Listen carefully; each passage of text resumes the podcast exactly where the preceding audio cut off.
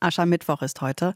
Für die Politik traditionell ein Tag, um Kante zu zeigen. Die CDU hat dafür nach Thüringen geladen. Der Parteichef Friedrich Merz wird in Apolda auftreten heute Abend. In Thüringen wird ja wie auch in Sachsen und Brandenburg in diesem Jahr ein neuer Landtag gewählt. Die AfD kommt da in den Umfragen auf über 30 Prozent, während ja gleichzeitig seit einigen Wochen Hunderttausende gegen die AfD und gegen Rechtsextremismus auf die Straße gehen.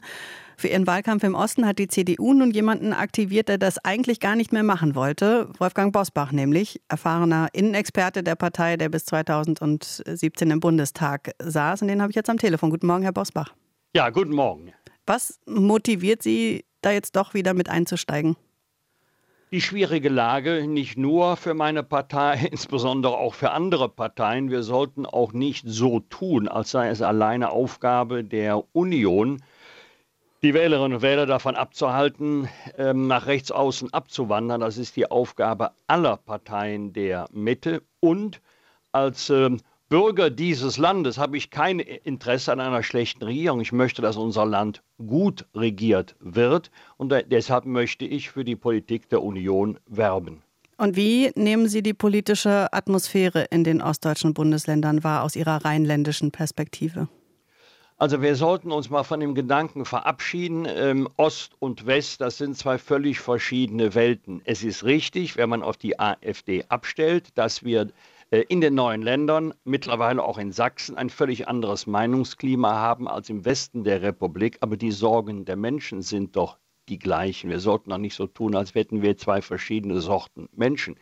Und es ist leider so, dass wir auf der einen Seite, das beobachten wir schon seit Jahren, ich nenne es mal so, einen rechtsextremistischen Bodensatz haben. Den hatten wir früher auch bei anderen Parteien, DVU, Republikaner, NPD sowieso.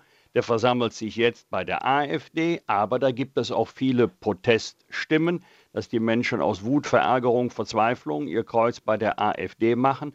Das sehen wir ja vor allen Dingen anhand der Wählerwanderungsbewegungen nach den Wahlen. Und da verliert die Union im Moment weniger als die AfD. Es ist übrigens genau umgekehrt als andere Parteien, insbesondere die Ampelparteien. Hm. Den thürischen Landesverband der AfD, den äh, stuft der Verfassungsschutz ja als gesichert rechtsextrem ein. Gestern hat die Bundesinnenministerin Nancy Faeser von der SPD ihr Maßnahmenpaket vorgestellt gegen Rechtsextremismus. Unter anderem sollen rechtsextreme Netzwerke so behandelt werden wie auch die organisierte Kriminalität. Für wie sinnvoll halten Sie die Maßnahmen? Ja, die sind ja schon bekannt. Einige der Maßnahmen sind ja schon seit zwei Jahren bekannt. Da hat ja die Bundesregierung einen Maßnahmenplan gegen Rechtsextremismus äh, vorgestellt.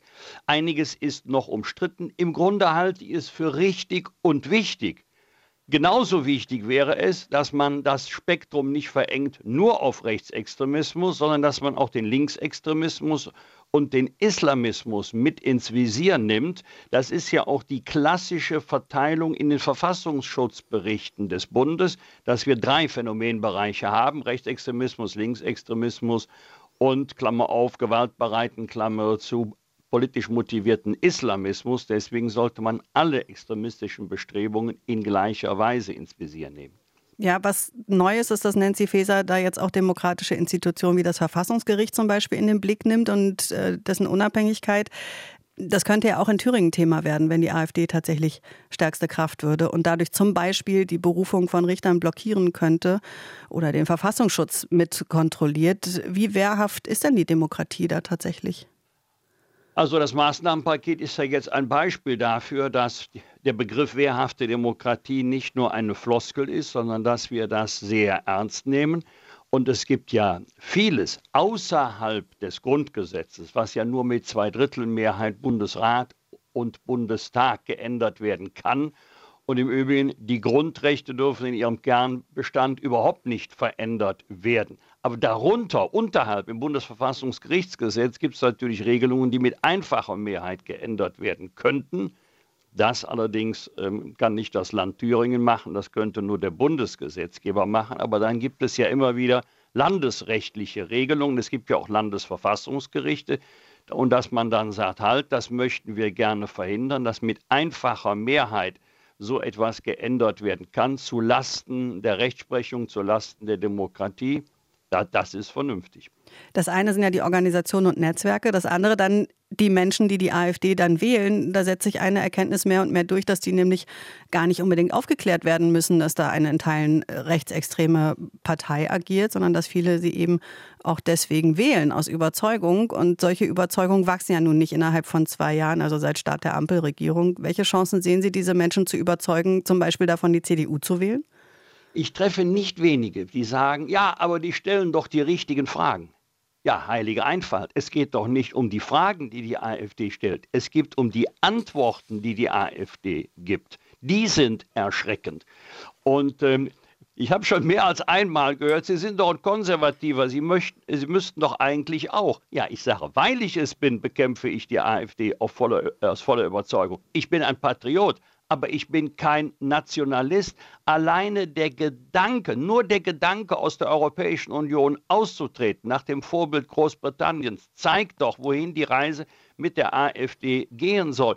Wir definieren oft die, den europäischen Einigungsprozess unter der Überschrift Binnenmarkt. Nein, die Überschrift muss lauten, nie wieder Krieg. Dieser Kontinent hat so viel Elend gesehen. Das ist das Wichtigste am europäischen Einigungsprozess, dass aus Feinden Freunden werden. Wenn man das wieder aufs Spiel setzt, dann zeigt das doch, dass die Zuneigung zu, äh, zur AfD sehr kurzfristig ist und unser Land in größte politische Gefahr bringen kann. Wolfgang Bosbach sagt das, früherer Bundestagsabgeordneter und CDU-Innenexperte, jetzt für die CDU im Wahlkampf in Thüringen. Danke für das Gespräch, Herr Bosbach. Ich danke Ihnen. RBB 24 Inforadio vom Rundfunk Berlin-Brandenburg.